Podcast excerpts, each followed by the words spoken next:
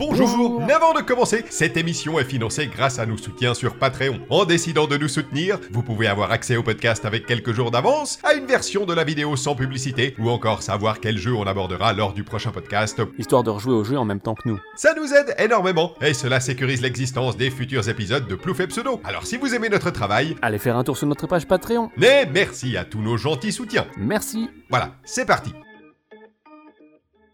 Mon cher Pseudoless, salut. Bouh. Bouh. Et euh, joyeux Halloween Oui, en retard. Pourquoi ne pas parler d'un jeu hmm, qui fait peur? Euh, Oui. mais pas n'importe lequel jeu qui fait peur, puisqu'on va parler de The Evil Within aujourd'hui. C'est le premier jeu de Tango Gameworks, édité par Bethesda Softworks, sorti le 14 octobre 2014 sur PS3 et 4, Xbox 360 et euh, Xbox One et PC. Ouais. Un jeu qui a été réalisé par Shinji Mikami, avec euh, Shigenori Nishikawa au lead design, euh, Naoki Katakai à la direction artistique, Masafumi Takada à la composition. Un jeu qui a été produit par Masato Kimura. Et puis, euh, on va quand même la citer parce que euh, les- les- beaucoup de monde la connaît et elle est à l'origine de la plupart des créatures. Mhm. Euh, les- la plupart des créatures sont basées sur des concept art réalisés par Ikumi Nakamura. Voilà. The Evil Within, c'était un jeu qui était euh, qui sorti il y a 9 ans maintenant, qui était quand même pas mal attendu à l'époque. On va revenir Mhm. sur le contexte de sortie euh, un, peu, un peu après. Un jeu auquel moi j'ai joué à sa sortie, un jeu auquel tu as Pareil. joué à sa sortie. 9 ans après, on y a rejoué maintenant. Pseudoless, c'est parti. Qu'est-ce que t'en as pensé? C'est un jeu que j'aime beaucoup. Quand même c'est un jeu qui a des imperfections, il a selon moi une qualité euh, assez cool, c'est qu'il est, euh, il est très généreux. Evil Within a des aspérités. J'aime bien les jeux qui ont ça. C'est quelque chose que le, le 2 a un peu moins, par exemple. Il y a cette espèce d'excès dans plein de trucs. Ouais. ne serait-ce qu'au niveau des, des designs des ennemis de base, tu vois, genre les ennemis de base sont très excessifs, ils ont des trucs dans la tête, ils ont la, le, le, le visage euh, euh, split en deux verticalement, euh, et des fois ils ont des masques, des fois ils ont des barbelés, enfin tu, tu vois, ça va genre... Ouais, ouais, ouais. On balance tout. Euh, et et c'est vrai que c'est pas, ça marche pas tout le temps, mais j'aime beaucoup ça en fait dans, dans, dans le jeu. Peut-être qu'il a un peu vieilli sur certains trucs. Dans ma tête, il était plus beau que ça, même si ça va encore. Mais il y a des textures, j'étais en mode genre, ouh putain, les textures, elles ont vieilli Ouais. quand même. J'étais en mode, Ouah, les rochers et tout, ouah. Alors je sais que je, je joue pas forcément en ultra, mais bon quand même. Et euh, et- mais comme tu l'as dit, c'était un jeu qui était sorti sur PS3 et 360, donc forcément il y a des concessions euh, Ouais. techniques qui ont été faites. Euh, mais voilà, le temps passe. Et, euh, et c'est vrai que bah, euh, genre, quand tu sors par exemple d'Alan Wake 2, tu retournes sur Evil Within, tu fais genre, ah putain, il s'est quand même passé des trucs entre temps. Ouais, ouais, ouais. c'est ouais. pas mal. Non, mais c'est un, un jeu qui était techniquement déjà euh, bah, pas, pas génial à sa oui, sortie. c'était hein. pas. Mais c'est le problème avec euh, Tech 4. je Voilà, euh, c'est Tech 5. On 5, reviendra sur, 5. sur pourquoi après, sur pourquoi est-ce qu'ils est, il ils ont eu des problèmes techniques. En fait, ça, ça s'explique assez euh, relativement facilement. oui, facilement. En fait.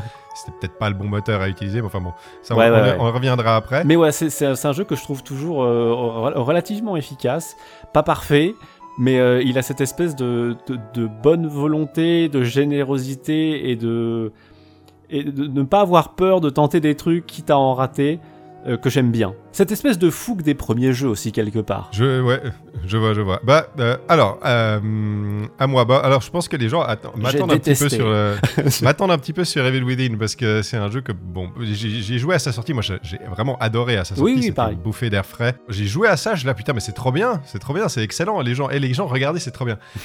et les gens ont pas aimé Evil Within. Non, Il y a bah non, une euh. espèce de consensus euh, contre à la sortie sur les années qui passent. C'est un jeu qui a jamais été réhabilité par personne, etc.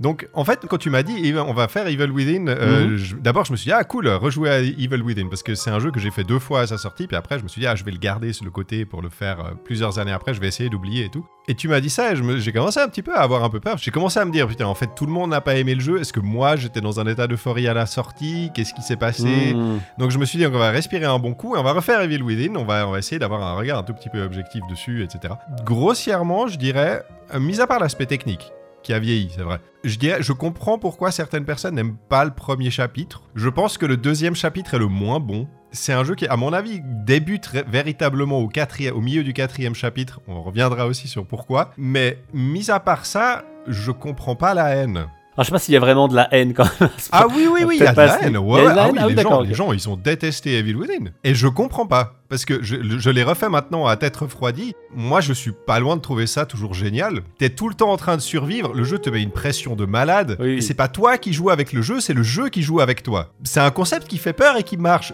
Vous aimez pas quoi dans ça? Moi, je, moi, je comprends pas. Moi, je, je pense qu'en fait, l'explication, elle est plutôt logique. C'est un jeu qui a des parties pris. Et comme tout, la plupart des jeux qui ont des parties pris, Ça divise, souvent ouais. ça passe pas. Euh, Souviens-toi de Far Cry 2. Oui, c'est vrai, non, t'as raison. Far Cry ce 2 a été un peu réhabilité parce qu'entre temps, il y a eu 73 Far Cry. Et donc, forcément, les gens, ils ont le temps de revenir sur le truc. Ah, en fait, c'était pas si mal. Mais c'est un jeu avec un Ouais. parti pris. Genre, moi, je sais, enfin, le Cinémascope, par exemple, a posé énormément de problèmes aux gens. Mais ouais, ouais. Ce que je peux concevoir, mais en même temps, bah pour moi c'est justifié, pour moi c'est expliqué, pour moi c'est cohérent avec même genre le comment dire, ce qui entoure le jeu d'horreur. Le jeu d'horreur a toujours été plus ou moins inspiré par le film d'horreur, ce qui semble plutôt logique. Ouais, ouais. Et du coup, il y a ce côté genre on réduit l'angle de caméra, on, Ouais, on voilà, rapproche les trucs et on joue sous le, le hors-champ. Le premier Resident Evil, il jouait sur le hors-champ avec les caméras Aussi, fixes. ouais. Eux, de ils, décident de rapprocher la caméra et de mettre un peu de, ciné- de cinémascope. Ce que je trouvais bizarre en fait là-dedans, moi, c'est que ce qui est sous les bandes noires existe. C'est ça que je trouve bizarre.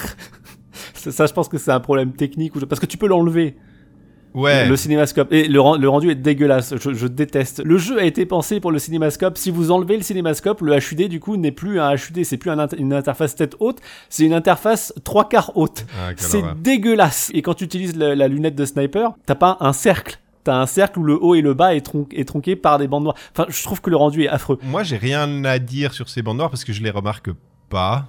Oui, bah en fait, moi je les remarque quand je les enlève. Ouais, tu les. Ouais. genre j'étais genre ah mais oui en fait c'est en fait le jeu a été fait avec. Du coup bah ça se remarque pas. Sauf quand tu les enlèves, tu dis bah c'est c'est moche.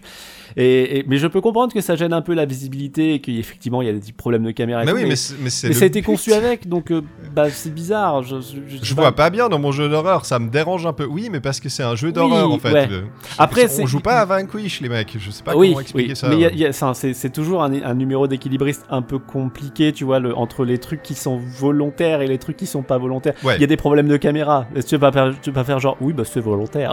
La caméra, elle fait de la merde, bah, c'est parce qu'on l'a fait exprès.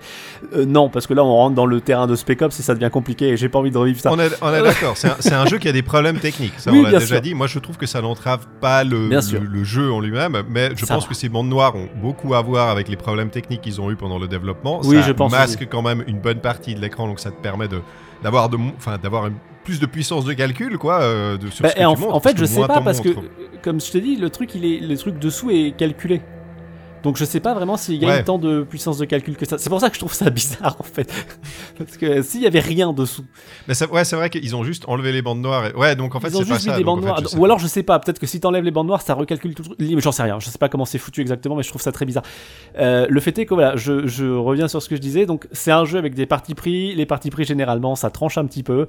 Euh, je peux comprendre, en même temps, je trouve ça quand même dommage parce que le jeu a pour le coup une vraie, euh, une vraie touche à lui. Quand bien même, je sais aussi qu'on lui a reproché un peu son manque de d'originalité vis-à-vis de ce qu'il montrait, de ce qu'il mettait en image, de machin de bidule. Encore une fois, je comprends le reproche. Je le trouve moyennement pertinent étant donné que bah ça, ça semble être ce qu'il voulait faire en fait. Oui, Tu vois, genre, c'est un, c'est un truc que j'avais noté euh, dans, un, dans une interview de, de Mikami qui parlait de, euh, il parlait presque de euh, nostalgique brand horror, tu vois. oui, oui, il disait qu'il y avait un petit retour aux sources. euh, Ouais, retour aux sources, mais voilà, influencé de plein de trucs qui ont déjà été vus, qui ont déjà été faits, et les Oui. mixer un peu, genre, euh, tous ensemble dans un espèce de joyeux bordel. Moi je, moi, je trouve que c'est. Enfin, dans, l'idée, on va y revenir sur le scénario après, mais dans l'idée où tu es coincé dans la tête de quelqu'un, bah, ce quelqu'un-là ne peut pas, ne peut pas improviser des. Oui, ça peut pas être ex, ex Tu comprends euh, genre, il, a, nous a- y a, y a une espèce de culture globale Ouais, ouais, de l'horreur. C'est vrai qu'il y a un peu de Ça va pas ressembler à autre chose. Donc, Ouais, je moi, je comprends pas, en fait. C'est un truc que j'avais dit à l'époque, mais genre, je, je continue de penser, euh, 9 ans plus tard, que si le jeu c'était Resident Evil 5, t- tout le monde aurait trouvé ça génial. Ouais, alors après. Euh, oui, et personne n'aurait trouvé quoi que ce soit à redire.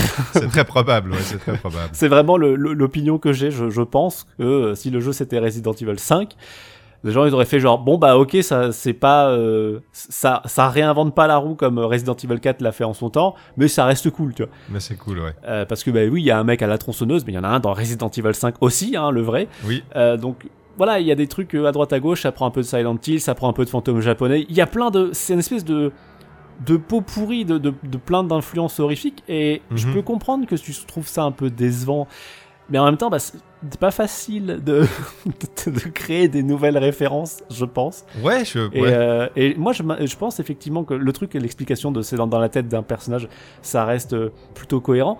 Et je pense que ça reste cohérent avec ce qu'il voulait faire en fait. Dans les interviews, c'est ça qu'ils annoncent. Ouais, ouais, carrément.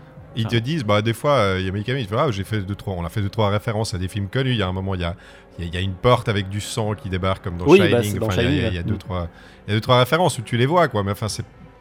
Bon, bah, c'est pas tout le temps. C'est c'est pas, ouais, pas je trouve que gratuit. le jeu arrive à avoir sa propre patte malgré tout. euh. Est-ce qu'il réussit tout? Peut-être pas, mais euh, mais il y a ce côté, tu vois, genre, je trouve c'est raccord avec ce que le jeu il veut raconter, et ce que le jeu il veut faire. Et, du coup, moi, ça me dérange pas plus que ça. Enfin bon, voilà. Ouais, bah, on va, on va, en, on va en parler. On va en parler Oui, en long, en large et en travers. Euh, tu veux, euh, est-ce que tu as, tu as préparé un petit je fais mon petit résumé avant. Oui. Hum, c'est parti. Resident Evil 4. Vous connaissez? Vous aimez bien Resident Evil 4 Vous y avez peut-être même rejoué en 2023 via son remake. À moins que cette même année, vous ayez plutôt jeté votre dévolu sur le remake de Dead Space. Ou bien la suite de Dead Island. Plutôt celle d'Alan Wake Ou bien attendez-vous le 2 ou 3 reboot d'Alone in the Dark, initialement prévu pour la même année, sans oublier Silent Hill 2 Remake dans les mois à venir, et ce malgré le red flag qui commence par Ko et se termine par Nami, écrit en gros sur la boîte. Je veux dire, vous avez vu Silent Hill Ascension dernièrement? À croire que le sous-titre porte malheur. Tout ça pour dire qu'en 2023, malgré le très faible nombre de licences originales, les amateurs de gros jeux d'horreur avec des flingues et des graphismes qui en jettent étaient plutôt servis. Un constat mine de rien assez agréable quand on se souvient du véritable désert qu'a traversé ce type de production dans les années 2010, époque où justement un certain The Evil Within décida de pointer le bout de son nez, aidé par l'une des plus éminentes figures du genre, Monsieur Mikami Shinji s'il vous plaît, afin de tenter de redonner ses lettres de noblesse à ce style tombé en désuétude. C'est donc l'inspecteur Sébastien Castellanos, envoyé avec sa petite équipe sur les lieux d'un crime en apparence anodin, qui va avoir l'insigne humour policier honneur de vivre un véritable cauchemar dans la droite lignée du jeu d'action slash horreur popularisé en 2005 par un certain Resident Evil 4. Vous connaissez Resident Evil 4 Vous avez bien aimé... Attends, je l'ai déjà faite celle-là. 2005, oui, soit la même année que le premier God of War, auquel nous avons consacré toute une rétrospective le mois dernier. C'est-il pas bien pensé cette émission, mes amis Il va donc y avoir du sang, des flingues, des monstres hideux, du sang, des flingues, et peut-être, peut-être, un scénario dans un jeu Mikami. On a beau être 9 ans plus tard, ça étonne toujours autant, comme quoi le bonhomme est encore plein de surprises. Ne reste alors plus qu'à voir ce que donne ce mal dedans, près de 10 ans après sa sortie. Euh, mal dedans en deux mots, évitons de trop jouer avec les nerfs de nos auditeurs atteints de stomatophobie. C'est vrai que c'est difficile de. En, en fait, c'est difficile de résumer le scénar de Evil Within sans le spoiler, en fait. Parce que tu, tu, tu- bah, le, le- le concept, c'est bah, tu sais pas ce qui se passe. C'est un peu ça. C'est en fait le, le concept, c'est un truc assez vieux comme le monde. C'est tu, tu t'arrives pas vraiment à discerner ce qui est réel ou ce qui ne l'est pas. voilà, exactement. Et ça, tu le seras peut-être à la fin du jeu. Peut-être à la fin du jeu, on- on- mais c'est pas sûr, on, on reviendra sur la fin du jeu. Mais oui, euh, peut-être pour parler du scénar, je crois qu'on va, on fera une zone spoiler. Ouais, ouais. Est-ce qu'on commence par l'intro? Parce que l'intro, euh, comme je disais, moi je comprends qu'il y a... Moi je l'aime bien l'intro, mais je comprends Oui. qu'il y a certaines personnes qui l'aiment pas trop. C'est un peu brut de décoffrage, euh, c'est oui. très très extrême tout de suite. Enfin, le, le- le moment où tu es dans l'espèce de tapis euh, qui descend là, et puis tu tombes dans une, dans une espèce de piscine de sang et de tripaille. Moi, ça me fait marrer. Il y a euh, les bases qui sont posées, c'est-à-dire que ben il y a tout dans ce monde qui est hostile et que tu ne comprends rien et que tu ne contrôles rien et qu'il faut juste essayer de trouver une sortie. Ouais, c'est une fuite en avant, quoi. C'est vraiment la- le concept même de la fuite en avant. Et puis juste derrière, euh, quand tu sors de l'asile, il y a euh, la, la terre qui se met à, explose, à bouger, oui. tout explose. Enfin, a... C'est assez marrant parce que ça, ça démarre, on va dire, avec un cadre presque intimiste. Ouais, voilà. Tu vois, en mode genre, euh, il y a du sang, il y a des machins, il y a un mec qui te poursuit avec une tronçonneuse et tout. Puis subitement, tu sors de l'asile et tu t'enfuis en voiture et la ville est en train de. de- de- Il y a une espèce de tremblement de terre et pas, tout explose. c'est- la fin du très monde. bizarre, quoi. ça passe de tout à rien. euh, C'est grand spectacle et c'est effectivement assez, assez spécial. Mais moi j'aime bien aussi ce, Bah, moi, moi, ce que j'aime bien, c'est que ça, pose les bases dans le Ouais, sens où, euh, pas forcément sur ce que tu vas jouer ou ce que tu vas, sur, ce que, sur ce que tu vas faire, mais sur le fait que tu n'as aucun contrôle sur rien et que tu es dans un monde qui est régi par quelqu'un, quelque chose, des forces, tu ne sais pas, qui te dépasse, mais complètement. Genre, tu, es tout petit, petit, petit, petit, petit, et, euh, et ben va falloir se démerder, quoi. Ouais, puis je trouve que ça pose aussi bien les bases de ce côté genre tu sais pas ce qui est vrai ou ce qui est pas vrai parce que quand tu la première partie dans l'hôpital donc t'a- t'arrives là tu fuis, tu te fais blesser à la jambe et tout, tu, tu sors dans l'ascenseur. Mhm. Là t'as un générique. Oui. Et du coup après tu te réveilles dans l'ascenseur, tu vois, et t'as la phase avec l'ambulance machin et l'ambulance s'écrase et tu te réveilles dans l'ambulance. ouais, de nouveau. Il y a ce voilà. côté en mode genre, mais je me réveille plein de fois. euh, et je ne sais pas s'il y avait un. Est-ce qu'il y avait un rêve dans tout ça Est-ce que tout était un rêve? Est-ce que tout aucune un idée. rêve? Est-ce que rien n'est un rêve? Voilà, Où est-ce que hmm, je mystère. suis Pourquoi? Comment? C'est ça. Euh, Et moi, je trouve que ça pose plutôt bien ces bases-là aussi, en fait, de, en termes de narration, en termes de genre. euh, tout est possible. Ouais, tout est possible, il n'y a aucune règle. On, va- on, va, on va faire ce qu'on veut, en fait. On va Ouais, faire mais, ce qu'on et ce veut. qui est un peu le propre du cauchemar, en fait, tu vois? Aussi, ouais. C'est-à-dire que tu peux enchaîner les trucs n'importe comment et euh, intégrer les trucs les uns dans les autres sans que... euh, D'ailleurs, le- c'est un, c'est un truc aussi qui... Le, le- Ca- Castellanos, en fait, il, il se pose très peu de questions, en fait, sur ce qu'il voit. Il réagit très peu, ce qui est aussi typique d'un cauchemar où... Dans ta tête, tu te dis, c'est bizarre parce que ça devrait pas être comme ça en fait. Mais bon, bah, je suis vu que c'est là, vu que c'est réel, bon bah let's go quoi. Mais enfin, c'est bizarre parce qu'il me semblait que c'était pas comme ça à la base. Enfin, Mhm. je- ouais, je sais pas, il y a un côté euh, halluciné, qu'est-ce qui se passe? Où êtes-vous? Qui sont ces gens? Pourquoi ça? Pourquoi moi? Pourquoi ici? Le jeu te fait perdre tes repères complètement. Encore une fois, je comprends le côté, euh, tu, tu te fais poursuivre par le mec à la tronçonneuse, euh, il y, a, il y a ces espèces d'énormes rouleaux à pic qui essayent de... Oui. Enfin, tu vois, c'est tellement, c'est tellement exagéré, quoi, que je comprends qu'il y ait des gens qui soient rebutés par ça. Ça, je comprends. Donc euh, c'est vrai que comme entrée en matière, si t'as été rebuté par ça, bah, ça, ça entre pas bien en matière, on va dire. Je comprends que après t'aies du mal à re-rentrer dedans parce que c'est généralement assez euh, assez radical quoi. Si, si tu, tu refuses, en tout cas tu n'arrives pas à rentrer dans quelque chose comme ça, après ça va être difficile de le faire un peu plus tard. Encore une fois, euh, quand, quand tu, quand tu as déjà fait le jeu, au départ tu te dis est-ce que est-ce que t'es dans le rêve à partir du moment où Oui, à partir de dans la ouais. voiture, euh, quand est-ce que ça commence, est-ce que il y a vraiment une coupure, enfin c'est bon, voilà, tu te poses plein de questions. Je, je pense que l'image, euh, l'image à retenir pour un peu illustrer cette, toute cette introduction, c'est vraiment l'image où tu glisses, tu sais, quand tu, quand tu glisses là et que tu atterris dans la cuve pleine de, de sang et Oui. de boyaux et tout. C'est vraiment cette image, je pense, qu'il faut retenir de l'introduction. C'est-à-dire que c'est une descente que tu ne contrôles pas, tu es soumis à la gravité. Ouais. Et ensuite, le jeu t'éclabousse. Euh, il t'en fout plein la tête. Et, euh, et c'est plus ou moins ce qui va se passer pendant tout le reste du jeu, quoi. Ça va être Ouais. beaucoup de tripailles et beaucoup de chutes incontrôlées. Et c'est cool. Moi, j'aime bien. Je trouve que c'est euh, c'est plutôt chouette comme introduction. Alors oui, effectivement, il y a des passages où il faut t'infiltrer avec le gameplay. Le gameplay de la filtration est pas tip top forcément. Et, et tout, tout ça. Mais ce côté vraiment genre... euh, je sais pas, euh, genre jusqu'au boutiste, tu vois, genre de- on va mettre des grosses scies partout, et Oui, puis voilà, on va ouais. te faire, tu vas courir, tu vas avoir des feux, il y a du sang, et je sais pas, je trouve ça cool. C'est un peu genre Moi cathartique. et, marrant euh, ouais, c'est un peu drôle, c'est un peu défoulant comme truc. de, de, de, de passer, comme tu dis, de, rien du tout intimiste à tout d'un coup. Ah,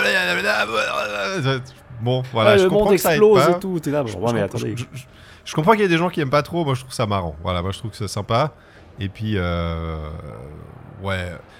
Aut- Autant le premier chapitre, moi je l'aime bien, mais on peut parler du deuxième chapitre. Dans qui, la alors, forêt là, l- c'est ça, ouais. Dans la forêt, ouais, Mhm. que je trouve. Alors déjà, c'est moche. Ouais, c'est pas, enfin c'est un peu sombre et pas très. C'est sombre, tu vois rien. Même si c'est sombre, c'est quand même moche. Les arbres sont pas jolis. Euh, T'es dans un espèce de village avec des espèces de, de ruines en pierre. C'est un peu plan-plan, quoi. Euh, alors, je, je conçois que c'est le, le chapitre qui a, bon, qui a pour but de te. euh, c'est un peu le chapitre tutoriel, quoi. Tu Oui. apprends euh, l'infiltration, buter les ennemis derrière, euh, essayer de lancer des bouteilles, regarder ce que ça fait, etc. Mais bah, il se passe rien. C'est un peu nul. Ouais, vraiment. euh, Ce deuxième chapitre, en fait, si tu veux, quand je jouais au jeu, je me suis- en jouant au deuxième chapitre, je me suis dit, ouh, peut-être que ça va être plus compliqué que prévu, en fait, c'est Evil Within de, de- de le refaire, quoi. C'est un jeu qui est assez inégal en fait, malgré tout. Oui, euh, il y, a- y y des chapitres qui sont meilleurs que d'autres. C'est aussi ouais. le pro- le problème inhérent, je pense, à quand t'es euh, jusqu'au boutiste et que tu fais dans plein, tu pars dans plein de directions différentes, que t'es un peu foufou, il y a forcément pas mal de, trucs qui, qui, collent un peu moins au mur que d'autres. Donc ouais, c'est un jeu qui est assez inégal. Il y a des, des stages qui sont très beaux, d'autres qui sont un peu moins euh, excitants. Voilà, tout ça, en fait, tout ça, bah, on, peut euh, toucher un mot de l'aspect technique directement maintenant vu qu'on en parle, mais tout ça montre, à mon avis, disons, un moteur qui est mal maîtrisé. Complètement. On va dire ça comme mm. ça, c'est-à-dire qu'il y a des trucs qu'ils ont fait très très bien, certains intérieurs sont vraiment très jolis, il y a certaines ambiances qui, qui, cartent, enfin, qui sont vraiment très très cool, quoi. Il y a vraiment des, des moments où tu te dis, ah, c'est vraiment joli, euh, tu te laisses imprégner de l'atmosphère. Puis il y a certains passages où euh, tu es là, ouh, ouais, d'accord, vous avez moins réussi à faire ça, ça, ça, se voit. Bon, Lead Tech 5, c'est un moteur que leur a filé Bethesda, quoi. En gros, dès qu'ils les ont rachetés, ils leur ont dit vous allez faire votre jeu sur, euh, sur Lead Tech 5. C'est un moteur qui a été bah, développé pour Rage, qui est un jeu de 2011 qui était sorti sur PS3 360. C'est un moteur qui a naturellement, vu que c'est id Software qui l'a fait, qui a été pensé pour les FPS. Euh, d'ailleurs, l'autre jeu qui a été fait dessus, c'est Wolfenstein The New Order. Donc euh, voilà. C'est un moteur, je pense pas que c'était un moteur qui était traduit en japonais. C'est des Texans qui l'ont fait. Je pense que quand ils ont reçu ça, Tango Gameworks, ils ont pas l'air, il n'y a pas l'air d'avoir beaucoup de monde qui, qui, parle anglais, du moins dans les interviews que j'ai regardées. Donc la documentation devait être compliquée. Euh, j'ai regardé un interview avec le, le, le, le lead programmeur. Il disait qu'ils ont dû recoder énormément de trucs parce que ils, voulaient faire un truc à la troisième personne. Donc ça jouait pas quoi. Donc en plus de ça, ils ont dû faire un jeu cross-gen. Ils ont dû être les premiers à essayer de transférer le moteur sur PS4 et Xbox One, chose que id Software n'avait pas fait. Hein. Ils l'ont d'ailleurs jamais utilisé sur cette génération-là de console. Donc, au bout d'un moment, bon, il n'y a pas de miracle. quoi. Faut faire un truc techniquement solide, tu es obligé de maîtriser le moteur et ça se sent qu'ils maîtrisent pas le moteur. Et encore une fois, comme tu as dit, il y a des trucs qui ressortent super bien et il y en a d'autres qui ressortent beaucoup moins bien. Ouais, il y, a des trucs très beaux, même des panoramas qui sont très cool, tout. Euh, un peu médiévaux là, euh, espèce de espèce de coucher de soleil avec au loin un château là. Sur, oui, c'est sympa. Ça, c'est super cool et tout. Et puis après, bah t'as les niveaux dans la ville un peu gris là. Je en moteur bon, cool. Ouais, dans la ville c'est assez inégal. Des fois t'as des plans dans la ville où, ça bouge, où t'es là, tiens, c'est pas mal. Le, bus qui tombe en, temps réel, le bus scolaire qui tombe en temps réel et tout. Et puis des fois t'es là, où T'as des vieux parkings. Où t'as des vieux parkings moches avec des avec des voitures avec des textures pas jolies. Enfin c'est bon, voilà.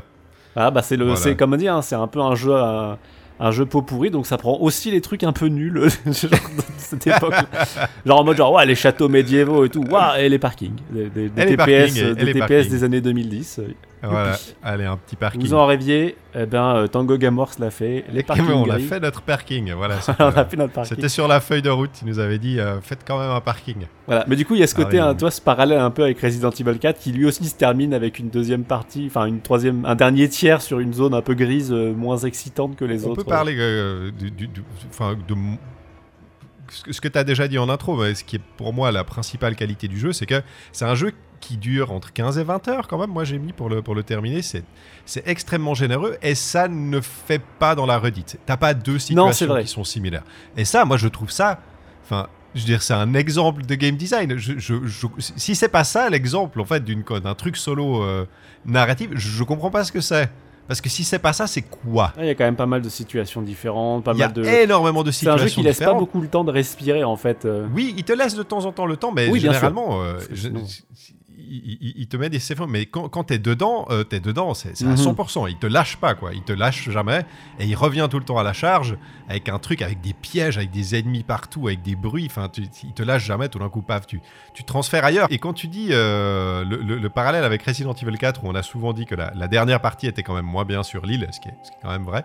Là, euh, c'est marrant parce que le, 11e chapitre où tu te retrouves dans la ville et où tu te, tu te mets à avoir des, des, des, combats dans la ville, ça ressemble beaucoup à, ce, à cette troisième partie de Resident Evil 4 et tu t'es dit, ah merde, maintenant ça va être 100% euh, action, ça va être chiant. Et pas du tout, pas du tout. Non, non, euh, c'est juste le 11e chapitre. Même après, dans le 11e chapitre, tu passes dans l'eau. oui. Ensuite, ensuite tu étais dans un bus à tirer sur un gros truc. Et puis ensuite, moi, moi le truc qui m'a toujours enfin, qui, m'a toujours fasciné, c'est quand tu penses être à la fin, gentiment, tu arrives à la fin du chapitre 14, tu te dis, bon, ça va, on va arriver à l'asile de, à l'asile de Beacon, là, où, tu cherches à aller. Et puis le jeu, bah, il te dit non, on va faire encore un petit détour par là. Là, il y a, un petit. Euh, ça te dit d'aller dans le nid d'un espèce de monstre tentaculaire. T'es là, putain, mais c'est le 14e chapitre.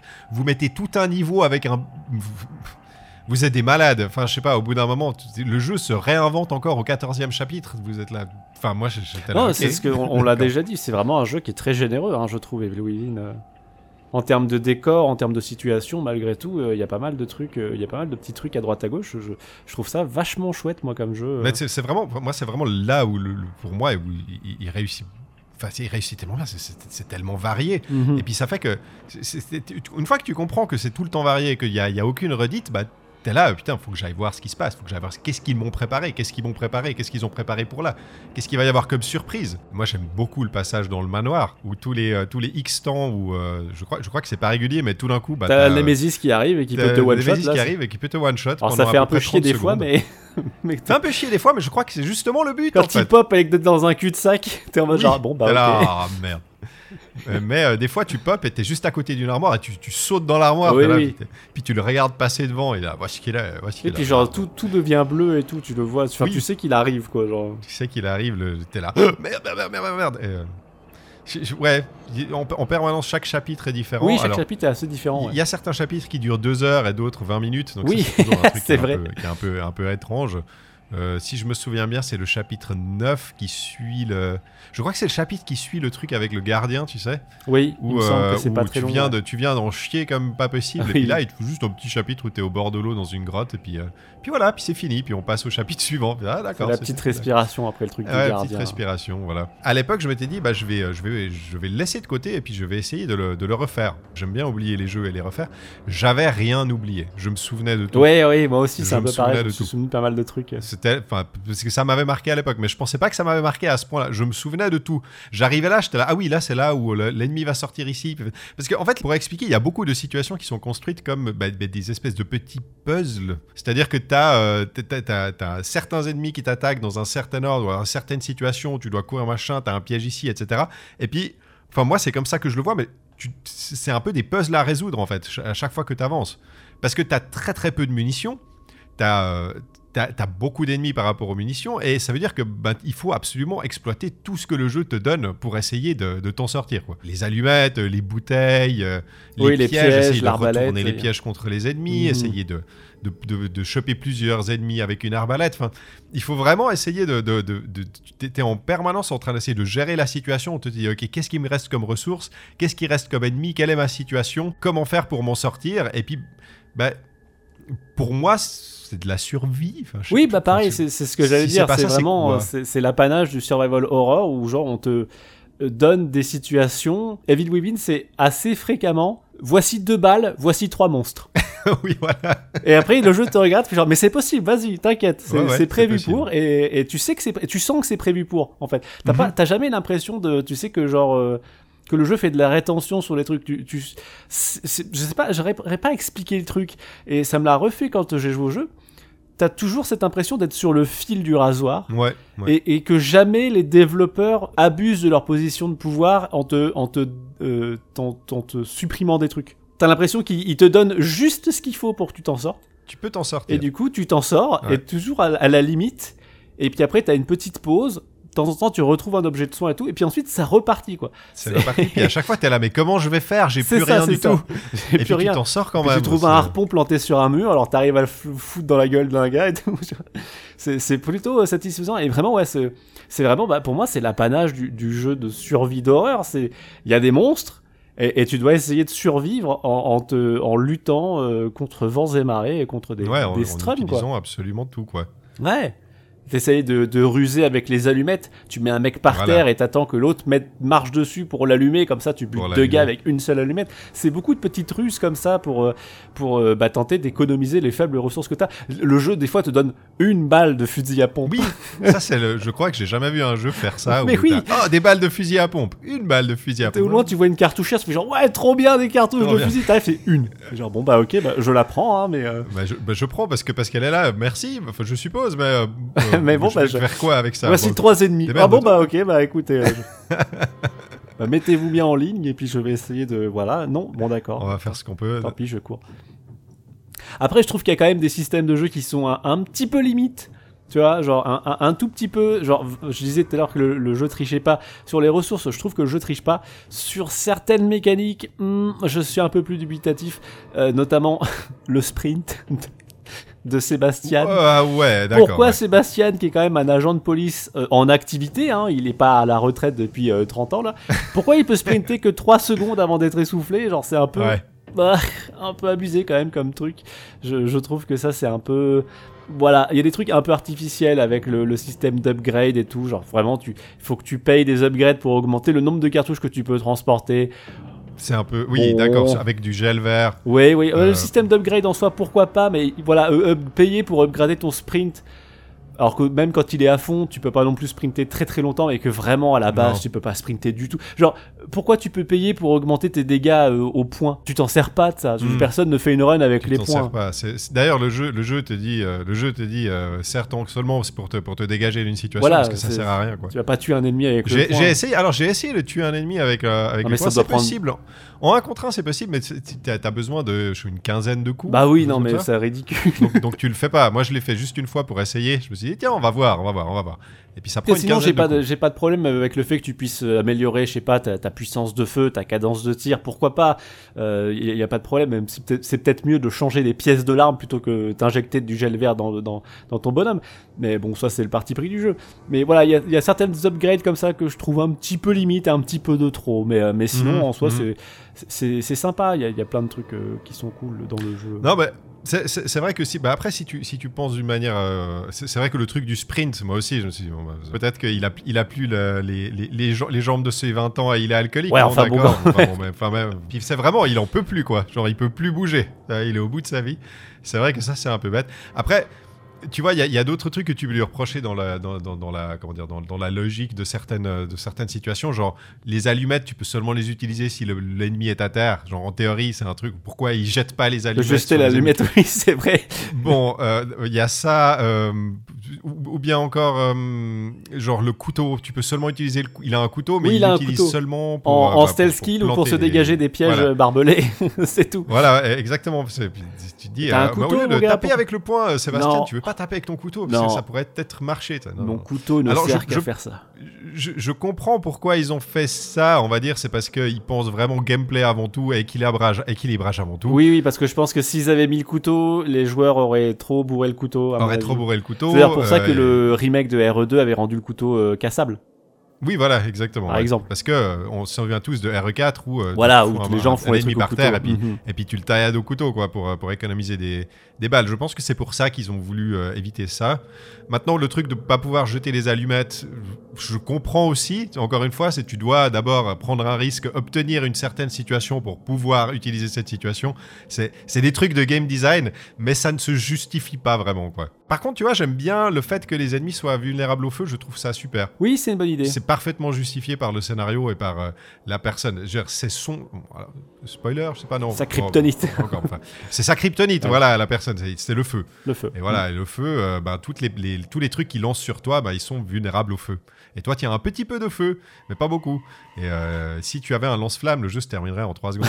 oui, c'est ça, tu crames tout. voilà, j'ai gagné. Je trouve que globalement, le jeu, il est, il est très, il est très satisfaisant en termes de, en termes de mécanique et en termes de feedback. L'arbalète, c'est une bonne idée aussi. Pouvoir poser des pièges et tout, euh, poser des carreaux, euh, ça- c'est plutôt chouette. Ça te permet en plus de, de faire en sorte que tu poses des pièges contre le joueur et que si le joueur les désamorce, il gagne des ressources pour crafter des, des, des carreaux. Ça, c'est plutôt pas mal. Je trouve Mhm. qu'il y a pas mal de, de- de choses qui marchent bien en termes de gameplay. Bah, c'est un jeu Mikami, quoi. hein. Globalement, généralement, les jeux Mikami sont plutôt carrés là-dessus en termes de game design. Et ça fait pas exception.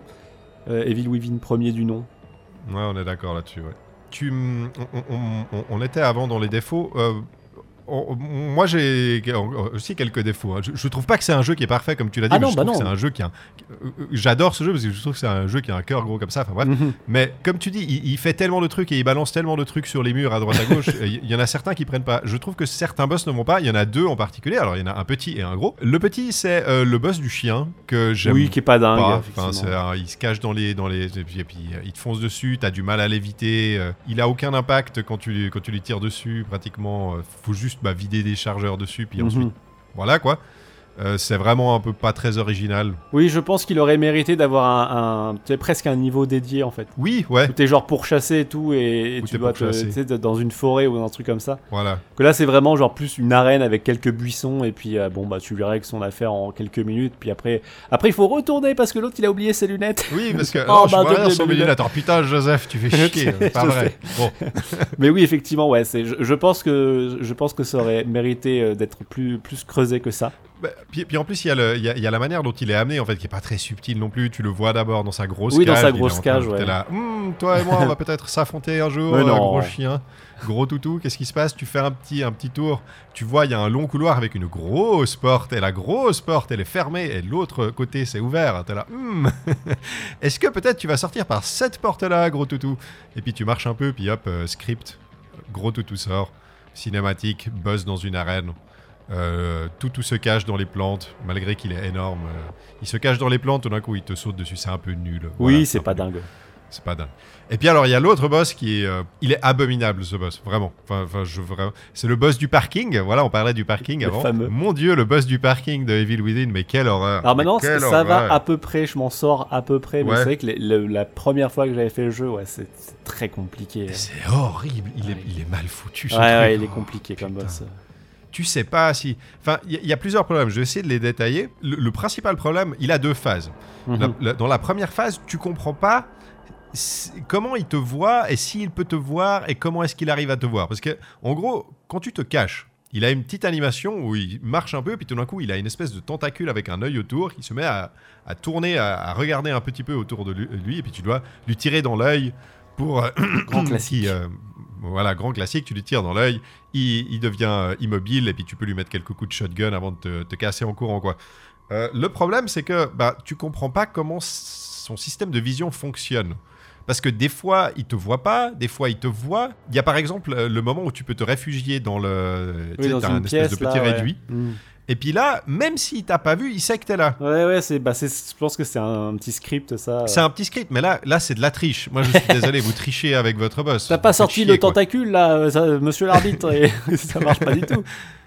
Et euh, alors, alors ça, bah, la première phase, tu y arrives plus ou moins, mais alors la deuxième phase, allez vous faire, enfin, parce que en gros, la deuxième phase, il range son œil, il devient, la lumière devient violette, donc tu sais que c'est la deuxième phase, et il range son œil dans son espèce de ventre comme ça, et à ce moment-là, en fait, il, sait où tu es en permanence. Mais ça, tu ne le sais pas au départ, les premières fois où tu te fais buter. Et il sait où tu es en permanence, et il te fonce dessus, et une fois qu'il arrive sur toi, bah, il t'insta kill en t'avalant en, t'avalant en un coup. Ouais, il y a pas mal de boss qui peuvent te one-shot, en fait, genre, euh, mine de rien. Genre, Laura, c'est pareil, elle te one-shot si elle t'attrape. Ça peut être un Oui. peu euh, irritant quand tu rates un virage ou quand tu vois, il y a un petit truc comme ça et elle te chope et tu, tu t'es obligé de voir la cutscene où elle, t'est- elle te fracasse le Oui, visage elle et te tout. fracasse le C'est rigolo les ouais, premières fois, mais quand ça arrive 3-4 fois et que bah, tu contrôles pas tu vraiment à en avoir marre, ouais. Voilà, c'est pareil pour la le mec à la tronçonneuse qui peut te one-shot aussi. Il y a beaucoup de boss en fait qui peuvent te one-shot dans le jeu. Ouais, parce qu'en fait, il y a, y a y a y a un côté assez euh, important de, de, de- Alors, on dit pas die and retry, on dit trial and error. Oui. Donc, de trial and error, mais on va appeler ça die and retry parce qu'on s'en fout. Mais enfin, bref, il te confronte d'abord à une situation où le jeu va partir du principe que tu vas mourir une fois, au moins une fois, pour comprendre comment cette situation fonctionne. En gros, voilà. Et, euh, et il le fait quand même assez souvent. Et euh, c'est vrai que à la première fois, Laura, ça va, mais à la deuxième fois, même si j'aime bien ce passage où il t'enferme dans l'espèce de chauderie, là, euh, Oui, chaudière Où, elle- où elle te poursuit, là, c'est vrai que des fois, elle t'attrape sans que tu le voulais vraiment, et, Mhm. puis, euh, et puis elle te bute instantanément. Alors, ils ont été, ils ont été sympas dans le sens où Laura, c'est un- un- une créature qui peut se téléporter. Oui. Par contre, quand elle se téléporte vers toi, elle a à peu près une seconde avant qu'elle t'attaque. Donc, c'est pas, c'est pas comme dans Alan Wake 2 où les, les ennemis oui, euh, se oui. téléportent et te tapent. Oui, c'est vrai. Là, c'est vraiment, elle se téléporte, t'es la merde, elle est juste à côté de moi. Alors, t'as encore le temps de te barrer, quoi. Mais c'est vrai que des fois, t'es un peu euh, bon. euh, Oui, oui, et je pense que ça peut participer à irriter certaines personnes, Ouais. tu vois, genre, euh, parce que c'est jamais ça, marrant. C'est jamais marrant. La première fois, tu fais genre, ok, tu m'as eu et tout, mais quand ça arrive de 3, 4 fois et tout, Oui, tu 3, commences 4, à 5 en avoir un fois, peu marre, en fait. t'en euh. as marre, ouais. Ouais, c'est vraiment ça. Et, euh, et moi, moi j'aime bien le. Est-ce qu'on en, profite pour. euh, euh, ben, moi, c'était les deux boss dont je voulais parler. Oui. Voilà, le- celui du parking, Le on n'a parking. pas besoin d'en parler plus parce que quelle horreur. Mais, euh, mais les, les- les créatures du jeu, quoi. Oui. Laura, le, le- le keeper et tout, Mhm. elles sont tellement bien. Oui, ils sont cool. Sont Ah, cool. elles sont chouettes. Et tu vois, ils ont ce côté genre un peu genre de personnalité et en même temps tu vois tellement d'où ils proviennent. Oui, c'est la symbolique est tellement évidente, ouais. voilà, parce que genre Laura c'est vraiment genre euh, fantôme japonais, euh, les Oui, longs voilà. cheveux noirs euh, devant le visage, machin bidule. C'est très très cool. Et puis ce côté vraiment, elle, elle a quatre bras, elle se téléporte dans le sang, dans le sang, dans les cadavres, pardon. J'aime bien ce truc-là et elle craint le feu parce que tout le monde craint le feu comme tu l'as dit. Moi, j'adore par exemple le reveal de Laura. Il est, Oui, il est- oui. il, est, il est légendaire. Moi, je suis. En fait, c'est pour moi, c'est le moment où le, emblématique. le- le jeu fonctionne. J'ai Mhm. dit avant, alors je, je peux en parler plus en détail, mais pour moi, le, le jeu il commence vraiment au chapitre 4. Le jeu te fait tomber dans un trou et tu te fais. euh, Il y a une petite confrontation avec Ruvik qui est le méchant. Et puis tout d'un coup, il y a tout qui s'effondre, les passerelles s'effondrent. Toi, tu tombes. Et là, il y, a un- il y a un moment que j'adore où tu tombes dans le trou et tout d'un coup, pendant la, la cinématique, la gravité change. Et ça fait que Sébastien bah, se pète la gueule, arrive. Il y a un mouvement de caméra que je trouve hallucinant qui Mhm. vient se placer derrière lui comme ça. Et c'est la première fois pendant le jeu où tu te dis, mais putain, quoi? Oui, oui. Oui, puisque finalement, le, tu tombais dans un trou et le mur devient le sol. Et quand tu arrives au bout du trou, en fait, tu te cognes contre le mur. Et que tu recognes contre les murs et tu n'es plus du tout au même endroit. Oui, et Tu es, complètement changé tu tu à l'hôpital. Oui, oui. Dans une espèce d'hôpital. Et c'est la première fois où le jeu joue, commence à jouer avec, euh, avec ce- bah, ce principe de cauchemar, c'est-à-dire que tu peux juste enchaîner les trucs Oui, comme tu veux, quoi. Tu Mais, euh, mais cette manière de te faire perdre tes repères et tu vois juste cette espèce de petite porte entrouverte au fond et t'avances comme ça et tu vois une grosse flaque de sang et tout d'un coup la flaque de sang elle commence à grésiller et il y a ce truc qui sort. Hmm. Alors ça fait la troisième fois que je fais le jeu donc j'étais habitué, je connais ce passage mais la première fois où tu vois ça t'es là ah d'accord ok. Avec ce bruit horrible là qui mélange un peu un cri, euh, des, euh, des, des ongles que tu frottes sur un tableau et tout. Genre, Oui, c'est- voilà, ouais. Horrible le son qu'elle fait quand elle sort euh, des cadavres là. Et puis bah tu, tu te rends vite compte au bout, au bout de un- Oui, un que tu peux essais, pas gagner, vraiment, euh. que tu peux pas gagner. Alors Voilà. moi je le savais cette fois donc je suis Oui. parti directement. Mais euh, les, deux premières fois, tu essayes de, de- de la combattre et tu te rends compte que. Oui, que la zone, elle est, la zone est trop petite alors qu'elle elle a beaucoup Voilà. plus de portée que toi et tu peux pas vraiment bien te déplacer et tout. Donc c'est c'est la merde. Ça, ça va pas le faire, donc il faut se barrer en fait. Il faut se Mhm. barrer en courant. Euh, Ouais. Non, je, je- je voulais parler de ce passage-là parce que pour moi, c'est vraiment là où le jeu, le jeu te retourne le cerveau pour la première fois véritablement, quoi. Et c'est là où, bah voilà, tu. tu Oui, jusqu'à présent euh, c'était, on va dire entre guillemets plus classique. Et là, là oui, le- tu vas. Euh, comment dire, le, la, la spécificité du jeu commence à se déployer tout doucement, tu vois. Exactement. C'est là où ça commence. Il prend son envol. le- voilà, il prend son envol. Et a- avant ça, tu avais petite, euh, petite maison au bord de l'eau, petit village au bord de l'eau de paysans qui mène sur euh, petit, euh, petit hôpital de fortune mené par un savant fou. Enfin, voilà, t'es là, ok, d'accord, c'est pas génial. Et puis tout d'un coup, paf euh, voilà, on l'a complètement ailleurs et on t'a Mm. déstabilisé. Et tu sais plus où t'es, tu sais plus pourquoi et tu sais plus rien du Et tout. grosse Mais, femme euh, araignée qui te court après. Et grosse femme araignée te court après. Voilà, pas gentil, femme araignée.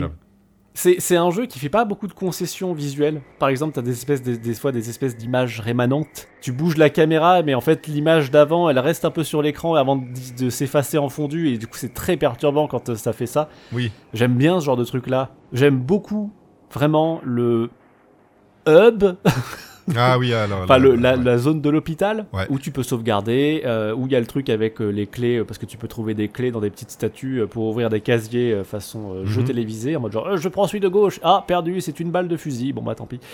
Et c'est cool parce que en plus ça tu, tu vois que c'est un jeu un peu japonais qui a un peu de dérision et tout parce qu'il y a des il y a des statues qui sont cachées un peu n'importe où, il y en a no- notamment une qui est sur un rat. Et j'aime bien cette salle là. Je trouve que l'ambiance est, est très cool. Ouais. Ça m'a évoqué, dans une moindre mesure, euh, l'appartement de Silent Hill 4. Ce côté, tu vois, genre un peu euh, oasis, Oui, un peu à l'écart du danger, relativement safe, dans laquelle tu n'arrives pas toujours forcément au même endroit. ouais, ça j'adore. Les scripts euh, d'a- d'arrivée, ils sont tellement bien. Et puis, ce que j'aime bien avec cette zone, c'est que de temps en temps, le jeu te fait des petits coups de pression pour de faux. Mhm. T'entends des bruits, il y a des trucs qui claquent et euh, il y a des changements d'atmosphère, genre c'est tout gris et puis d'un coup ça devient tout sépia et tout comme si tout avait cramé, tu sais pas pourquoi. Mhm.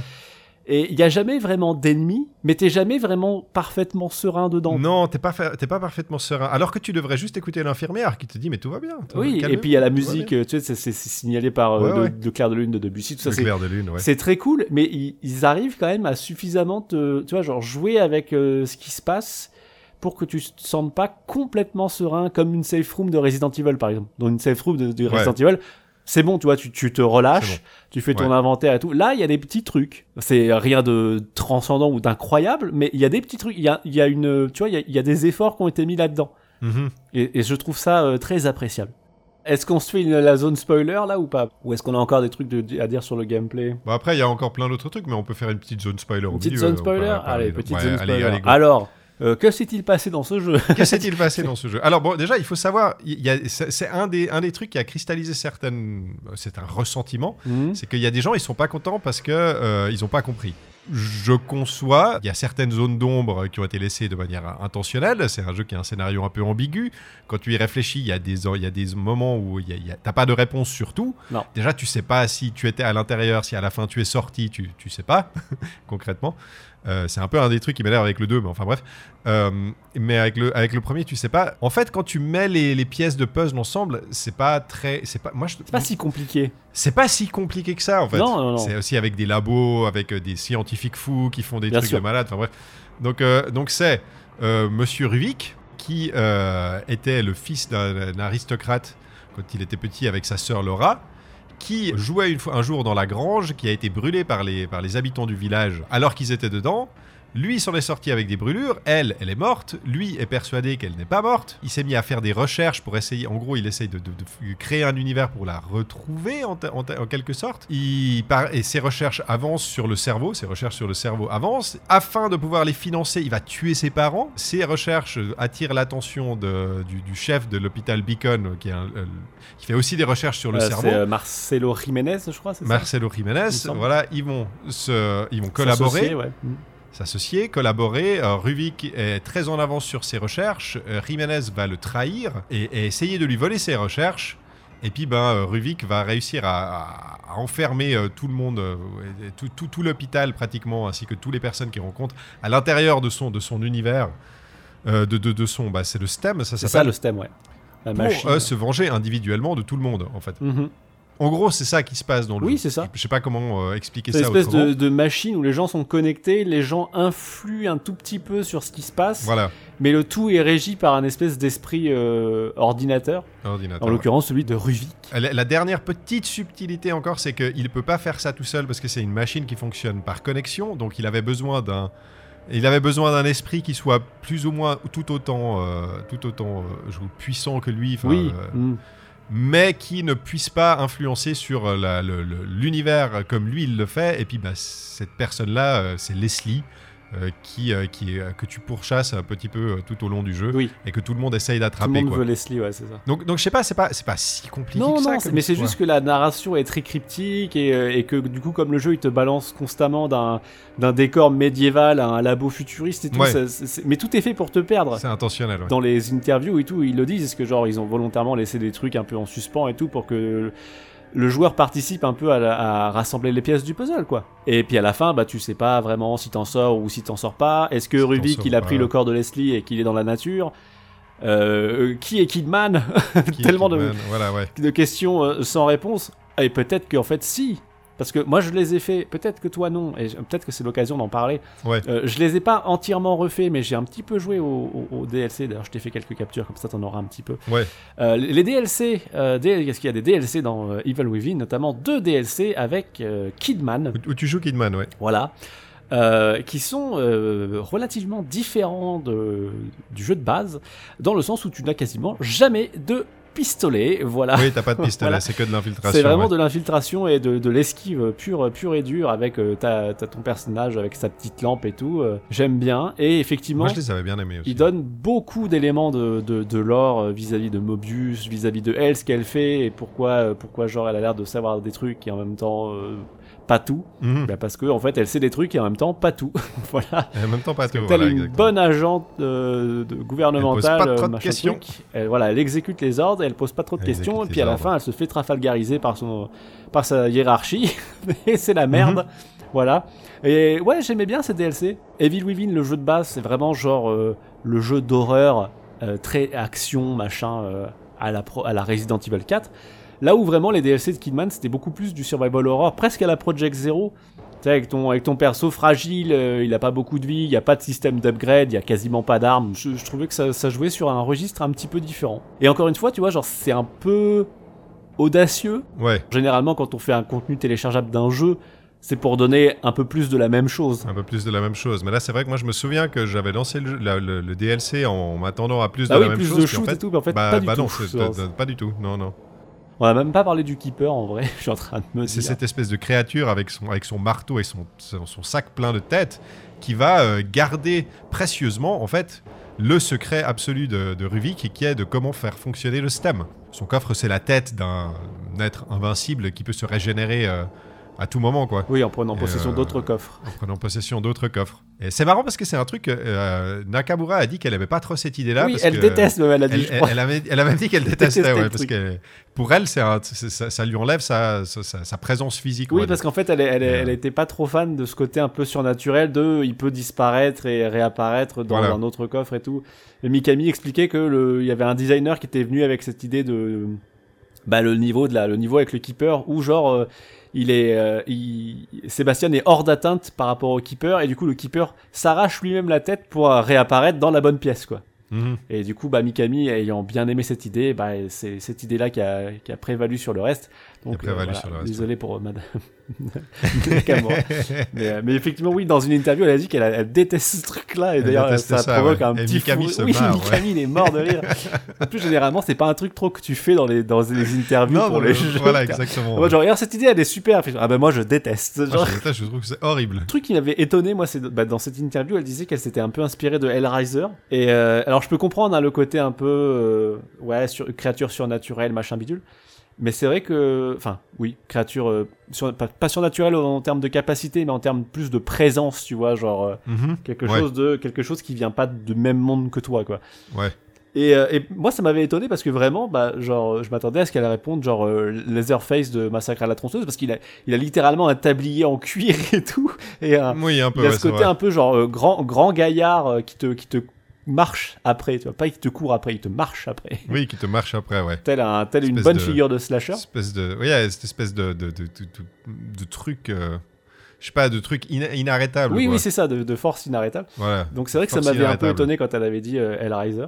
Mais, euh, mais Mhm. ouais, mais après, évidemment, il y a, il y a clairement l'influence de Pyramid Head de, de- Silent Hill Bien 2. sûr, évidemment. Évidemment. évidemment. Euh, je sais qu'il y a des gens qui trouvent ça un peu ridicule, mais bah, je sais Oui, pas. mais après- après, ça marche bien, en fait, ce côté. Mais le, le problème avec les, les, les, fans de Silent Hill, c'est que dès que euh, tu t'inspires de Silent Hill, ils crient au plagiat et, à la- et au scandale. Quoi. Ouais, Enfin, bah, pff, à choisir. hein. Moi, je préfère une créature qui ressemble à Pyramid Head et qui a un rôle à la fois similaire et en même temps une, une, une étymologie, si je puis dire, complètement différente. À juste, bah, on a mis Pyramid Head dans euh, Silent Hill Homecoming parce que bah, les gens ils aiment bien Pyramid Head. c'est- Parce qu'ils aiment bien. Alors que ça n'a aucun putain de sens qu'il soit là. Mais euh, bah, il y a Pyramid Head. Genre voilà, il est là. Et puis, ouais, et puis après, je, je sais pas, le, le, le, le monstre en lui-même, euh, le, le Keeper, il a, dans, dans- sa fonction, dans ce qu'il est, bah, il a rien à voir avec Pyramid Head. Ça ça n'a aucun. Ils ont. Enfin, tu vois. dans Silent Hill Downpour, t'as une figure un peu du boogeyman comme ça, d'un grand, euh, d'un grand personnage avec une, une, une arme, une grosse arme contendante, mais c'est pas Pyramid Head, mais c'est un truc qui ressemble à ça. Et ben j'avais préféré ça au juste, enfin, vraiment je le redis, mais en- je revois encore la scène d'Homecoming où t'es dans un couloir et puis euh, ton perso il est accroupi derrière des meubles et il y a Pyramid Head qui moche. Bon, bonjour. Bonjour, c'est moi, vous vous souvenez de moi Je cherche James Sunderland, vous l'avez pas vu Comment ça il est pas dans le jeu Merde, je me suis trompé de jeu. C'est pas grave, je vais quand même tuer tout. ça c'était vraiment la gratuité à l'état pur quoi, c'est ridicule. Il y a un moment, il y a un moment que je trouve qui est, qui est assez représentatif de la manière dont le jeu te met une pression de malade tout le temps. Déjà, il y a son reveal euh, Oui. quand tu dois l'affronter que moi j'adore. enfin, c'est- Sébastien qui tape contre la contre une porte comme ça pour essayer de l'ouvrir et tout d'un coup il sent une présence derrière lui et t'as la caméra qui fait un espèce de travelling qui passe devant Sébastien en fait et quand la caméra ressort il est là quoi. Enfin, ça te montre le, comme on disait avant le côté euh, Ouais, il peut apparaître n'importe où. Et juste après, t'as as fini de le battre, et ensuite, il y a tout le passage où tu dois faire plein de trucs alors qu'il y a du gaz qui, Oui, remplit, oui, la, oui. qui remplit la salle. Il y, a ce- il y a ce moment que j'adore, en fait. Bon, tu l'as buté une fois, t'arrives dans, dans, dans, dans ce passage, et euh, la première valve que tu, que tu tournes, t'es en train de la tourner, et la caméra Oui, te coup, montre qu'il arrive. Tu vois, il est en train de se relever gentiment comme ça. Et puis il se met à avancer vers toi. Et t'as juste assez de temps pour terminer de tourner la valve. Donc il faut juste serrer un peu les dents et puis te dire allez, allez, allez, ça va passer, ça va passer. Puis oui, ça passe. Ouais, Je sais pas, ce- voilà, j'a- j'adore ce, ce genre de passage, c'est trop cool. j'avais choisi ce jeu pas tant pour la, la, période Halloween, même si bon, c'est toujours un peu rigolo, mais c'est parce que, bah, comme, comme je l'ai dit dans mon petit résumé, il y, a beaucoup de jeux, en fait, de shooters euh, horrifiques là qui, qui, qui, sortent, ou qui ressortent. Mhm. Est-ce que tu penses que The Evil Within a ouvert la voie? D'un côté, oui. Si tu veux, toutes les productions Capcom à partir de Resident Evil 7 et surtout le 2. Et... Ouais, le 2 remake, ouais. Moi, j'ai l'impression qu'ils reprennent quand même pas mal de trucs. Si tu veux, en, lançant Evil Within, je me suis dit, ah, ça, c'est un petit peu vieilli. Pourquoi est-ce que ça a vieilli? Ah, bah en fait, parce que Capcom a relancé complètement ce style de gameplay-là et ce type, ce type de jeu-là et on a fait des trucs. On peut parler de l'époque dans laquelle il est sorti. Parce bah ouais, 2014. Il est sorti. C'était vraiment le désert. Il y avait plus de jeux d'horreur euh, à gros budget. Du, du, du jeu d'horreur à gros budget. C'était vraiment encore la période. Euh, on était encore un peu dans la période Amnesia, Layers of oui, Fear. Voilà. Tout ce qui était jeu horrifique à gros budget il y avait rien. Les deux jeux qui symbolisent le mieux cette époque, c'est Resident Evil 6 et Dead Space 3. C'était ça l'horreur à gros budget. Pire qu'il y avait rien en fait, il y avait ça. Il y avait de la daube. je préférerais rien. je préfère. Donnez-moi rien plutôt. c'est quand t'es déçu du cadeau de Noël. Genre, mais donnez-moi juste de l'argent, vous me donnez vos merdes. Donc il y, avait, voilà, il y avait vraiment rien, et c'était un peu une des ambitions du studio de, de, de remettre un peu les, les, les, thèmes horrifiques sur le devant de la scène. Je pense que ils ont peut-être pas réussi de manière aussi flamboyante que ce qu'ils voulaient ou que, que ce qu'ils auraient aimé, mais malgré tout, bah, je pense que le jeu a quand même joué son rôle. Ouais, je pense aussi. Parce que, bah voilà, on arrive en 2023 et c'est seulement 9 ans plus tard. Alors ça peut paraître long, mais ça n'est pas tant que ça. Ben voilà, comme dit, on a eu. Alors, certes, c'est des remakes. Il y a eu Dead Space Remake, il y a eu Silent Hill 2 Remake, Resident Evil 2 Remake, Resident Evil 4 Remake, euh, Dead Space Remake. Mais, tu vois, genre, bah, les, les, gros studios commencent un peu à refaire des jeux. Peut-être que dans 9 ans, on aura toute une nouvelle vague de shooters horrifiques. Ouais qui se seront appuyés sur euh, cette vague de remake qui elle-même se sera appuyée sur euh, Evil Within premier du nom. Je voulais du coup parler de ce jeu-là parce que moi j'ai pas fait euh, Resident Evil 4 remake et toi tu l'as fait et je pense que c'était, enfin je me disais c'était peut-être intéressant de voir ce que donne Resident Evil 5 officieux une fois que tu as joué à Resident Evil 4 Remake officiel Quelle a été ton expérience par exemple? Est-ce que tu t'es dit ah c'est quand même moins bien qu'RE4 Remake ou est-ce que tu t'es dit que c'était mieux? Est-ce que tu t'es dit que ça avait vieilli par rapport à ça? Moi c'est un truc qui m'intéresse en fait. En fait c'est ça le truc que je disais avant quand, quand tu lances Evil Within tu t'es dit que ça a un peu vieilli sur, certains aspects euh, certains aspects du gameplay. C'est un truc auquel je me suis très vite habitué, il y a pas de problème. Mais je pense que la, principale raison à ça c'est bah, le remake de RE2 mais surtout le remake de RE4 qui est un peu le, la, la, la, finalité en fait du, processus de remise au goût du jour du gameplay à la, troisième personne de, Survival Horror de Capcom en fait qui avait commencé avec, euh, avec le 2. Ils ont fait le 2, ils ont fait le 3 et puis après bah, ils ont fait le 4 et le 4 c'était euh, un jeu qui a enfin gommé le, le problème qu'ont eu toutes les productions d'horreur de Capcom ces dernières années, d'avoir une première partie excellente et une deuxième partie qui s'effondre. Resident Evil 4, c'est un jeu qui a vraiment tenu la, longueur du début à la fin, qui arrivait à proposer un truc qui était euh, pas du tout. Euh, T'as pas l'impression qu'il voulait se substituer à son modèle original, mais vraiment à se dire on va, on va refaire le même jeu, on va laisser l'original où il est, il n'y a pas de problème, on va juste coexister. Mais par contre, c'est des jeux qui n'ont pas grand chose à voir avec Evil Within. D'accord. Parce que Evil Within est enfin, moi je trouve, est bien plus sur est bien plus intimiste, il est bien plus dérangeant, il est bien plus euh, à te, retourner le cerveau, il est bien moins orienté action. Il n'y a pas de mitrailleuse dans Evil Within, tu vois. Ah, ça serait complètement hors de, hors de propos, tu vois. Peut-être que tu l'as en New Game Plus? Je crois qu'il y a une mitrailleuse en New Game, Plus, il me semble. Ouais, alors ça doit être ça. Mais oui, mais, oui. Mais dans le jeu de base, tu n'as pas de mitrailleuse. C'est vrai que ça ferait bizarre d'avoir une mitrailleuse dans Evil Within. C'est vrai. Mais, mais, tu vois, c'est, bah, ça, ça, fait un peu plaisir en fait, dans le sens où euh, avec ce gameplay là, tu peux faire quand même des trucs très différents toujours dans l'horreur. Oui, ouais. Mhm. Resident Evil 4, c'est un jeu qui a parfaitement réussi à remaker euh, son, son, modèle, euh, qui, a, qui s'est bien vendu, les gens ont bien aimé. Six mois plus tard, il y a Alan Wake 2 qui sort, de nouveau avec le même style de gameplay, mais qui a d'autres choses à proposer, qui tente d'autres trucs. Donc, tu as l'impression que ouais, je pense que je pense qu'en fait, rétrospectivement parlant, t'as raison. Je pense que Evil Within a, a réussi à comment dire, relancer un peu l'intérêt de, de l'horreur action, encore une fois. Parce que comme tu disais, à l'époque, c'était c'était très l'horreur, les trucs, les trucs où euh, tu peux pas te défendre, tu vas passer ton temps dans un, dans un armoire. Parce que moi, je suis pas monstre fan de ça. Mais vraiment, de, du côté, euh, et c'est ce que dit Mikami lui-même, le dit, que c'est plus intéressant et ça fait plus peur si bah, tu peux te défendre, quoi. Parce que c'est de la survie. C'est de la survie, ouais, c'est ça. Ça, ça va dépendre de ce que toi tu peux faire. Et euh, moi, c'est ce que j'aime bien dans ce style de jeu. Et moi, vraiment, ça me, je, je trouve ça super que euh, ce soit un style de jeu qui soit encore euh, bien vivant à l'heure actuelle et dans lesquels euh, les, bah, on continue à injecter du budget et les développeurs continuent à avoir des, des idées, quoi. Parce que Mhm. c'est- cool comme style de jeu. Oui, quand, quand bien même le- les fondamentaux n'ont pas beaucoup bougé depuis RE4, ça reste quand même intéressant de voir que tu peux ma- malgré tout proposer des, des atmosphères et des, et des enjeux un peu différents, quoi. Maintenant, on va voir ce qu'ils font avec le remake de Silent Hill 2. Moi, je, je- je n'y crois pas du tout, mais en, en tout cas, cette année, moi, j'ai joué à des, des- des 2, chouettes hein jeux d'horreur. Refaites le 1 Vous êtes Refaites bête, le refaites le voilà. 1 genre, Quel intérêt? Refaites le plus vieux Après, vous allez faire comment si vous voulez refaire Silent Hill 1 parce que le 2 a marché Vous allez faire comment? Oui, c'est un projet qui me semble compliqué, mais en même temps, bon voilà, le remake de Dead Space avait l'air quand même plutôt efficace. Le remake de RE4 a l'air quand même plutôt cool aussi. Est-ce qu'on part sur un grand chelem ou est-ce que la Bloober Team va euh, une fois de plus décevoir tout le monde Euh, C'est pas moi qui l'ai dit, mais je l'ai Euh, pensé aussi avec. Non, parce que je suis pas très fan de leur jeu. Mais euh, Je suis pas fan non plus. Ouais, mais, euh, mais ouais, bah, genre, ça serait cool quelque part. Mais euh, ça semble compliqué. Parce que RE4, c'est refait par Capcom. Même si c'est pas Mikami, machin bidule, c'est quand, même des... Ouais. c'est quand même le même studio.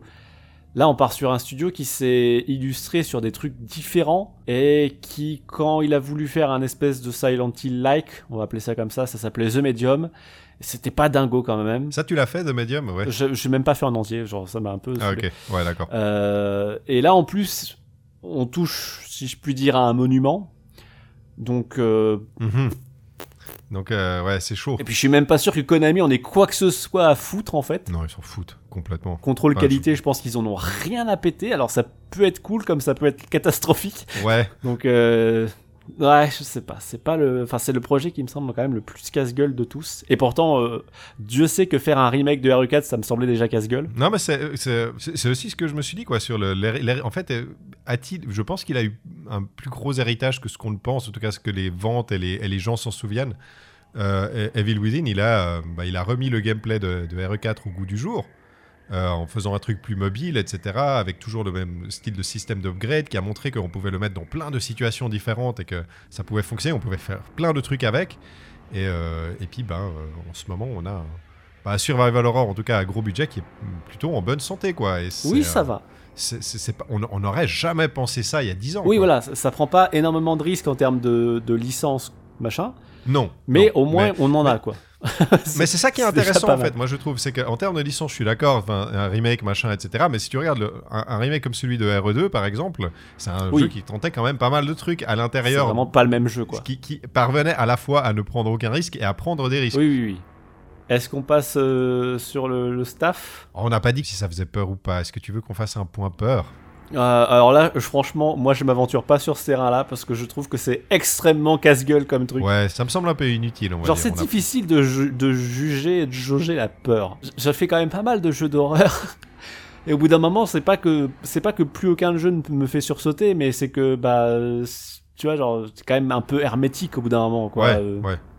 En fait, la, la, mani- la manière dont elle est imaginée, donc outrepasser le, le- le côté, euh, le côté graphique, on va dire, moi, moi ce que j'aime bien dans Evil Within, niveau, niveau essayer de faire peur, c'est qu'il il essaie de te faire peur vraiment en te mettant énormément de pression en permanence, euh, qui n'est euh, relâchée que quand tu es dans la dans l'hôpital psychiatrique, et même là, euh, des fois, il essaie quand même de te faire Oui, peur. des petites. Donc, Moi, moi, c'est ça que j'aime bien dans Evil Within, c'est qu'il relâche, relâche jamais la pression, t'es constamment sous pression, et il y a constamment des menaces partout. Et voilà, c'est une manière de faire que je trouve efficace. Moi, c'est un jeu qui me fait peur, en tout cas m'a fait peur la première fois. Là, comme j'ai dit, je me souvenais plus ou moins de tout, donc euh, beaucoup moins parce que euh, il y a la surprise des situations qui joue quand même beaucoup, quoi.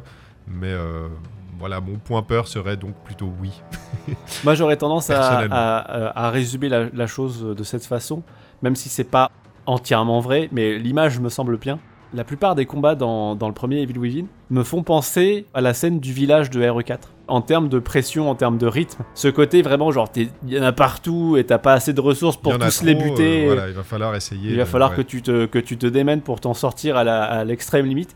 Je trouve que la plupart des affrontements me, me, me renvoient à cette image-là. De quand je- quand j'étais en 2005 sur GameCube et que je Mhm. découvrais le village de RE4 et que t'étais en mode genre, non, mais je vais, je vais crever, je vais crever, je vais Mais crever, C'est impossible, c'est impossible. je vais Voilà, crever. ouais, Genre, j'arrive en buter un, et là, il y en a un autre qui arrive, je vais crever, je vais crever. C'est foutu. Puis la cloche sonne ouais. et bon, tout le monde se barre au bingo et tout va bien. Voilà, j'ai souvent eu cette espèce de sensation de m'en sortir sur le fil, même là en le refaisant en fait. Oui, oui, oui, moi aussi, ouais. Et donc voilà, donc est-ce que ça fait peur? Je sais pas, mais en tout cas, je trouve que ça, ça arrive à te, à te pressuriser suffisamment bien. On va dire ça comme ça, je pense Ouais. qu'on est d'accord là-dessus, ouais. Eh ben, euh, parlons un petit peu de Tango Gameworks et du Steph, euh, du Steph qui a fait le jeu. On va pas parler de Mikami tout simplement parce que Mikami, on en a déjà parlé dans le- notre podcast sur Resident Evil. Oui. On peut peut-être faire juste une mise à jour sur ce que fait Mikami en, en 2023 pour les personnes qui ne, sa- qui ne sont pas au courant. Oui. Euh, donc, euh, bah, depuis qu'on a enregistré le podcast, Bethesda s'est fait racheter par Microsoft. Je pense qu'il en a un peu eu marre de- d'avoir des, des subordonnés euh, américains qui l'obligeaient à parler anglais sur la scène de l'E3 alors que Mikami parle pas anglais. Enfin, sinon on l'aurait déjà entendu parler anglais à un moment. Mais... Euh, donc euh, il a fini par partir de Tango Gameworks en fait. Il a, il a laissé euh, bah, entre de bonnes mains après un excellent jeu qui a été Hi-Fi Rush. Mhm. Voilà, une excellente dernière Production. ouais. production dans laquelle je crois qu'il est, il est cité comme producteur. Il me semble qu'il est producteur exécutif, ouais. Voilà, donc ça veut dire en gros que Ou chapeauter un peu il le truc. ouais. chapeautait le projet, mais il avait, il semblait avoir une certaine confiance sur ses équipes, quoi. Mhm. et, et ça a payé parce que qu'est-ce que c'est bien Hi-Fi Rush. Et puis bah dernièrement, il a, euh, je crois que c'était au début de l'été ou alors ce printemps, il est parti. Voilà, il est parti de Tongo Gameworks. Il a, il en a eu marre.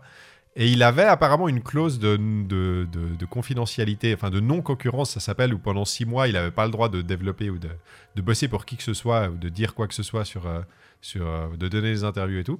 Donc il a passé six mois, moi je le suis sur Twitter, je sais pas si tu le suis sur Twitter. Non, mais je vois Il passer des photos, il fait des petits Il voyages. il, a, il, a, il a- il a- il a passé six mois à sillonner le Japon. Il faisait des petites randonnées à la forêt. Il allait dans des onsen, tu sais. Il allait dans des petites auberges.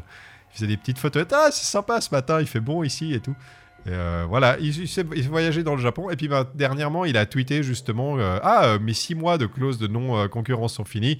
Alors, on va se remettre au travail. Mhm. Alors on sait pas encore ce qu'il va faire. Apparemment, j'ai vu passer aussi qu'ils vont, ils vont donner une interview croisée avec euh, Hideki Kamiya, Oui, avec qui est aussi partie de, de Mhm. Platinum Games, pour un- un- une chaîne japonaise. D'ici la fin de l'année, on saura, je pense, un peu plus sur ce que va faire Mikami. Il a toujours dit dans les interviews qu'il avait des, ta- des tonnes d'idées dans la tête Mhm. de- pour réaliser des jeux, c'est juste qu'il n'avait pas les moyens, quoi.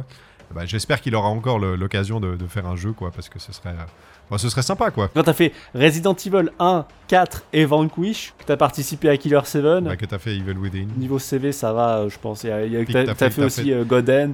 Et puis quand, voilà, quand tu t'es dit, euh, je vais faire mon petit jeu à moi, ça fait God End. Il a genre géré le TPS, le beat'em up, le jeu d'horreur. Monsieur est compétent, ça, ça, mais je pense que ça, il a plus, il a plus besoin. Oui, il a plus grand chose à prouver, le monsieur. euh.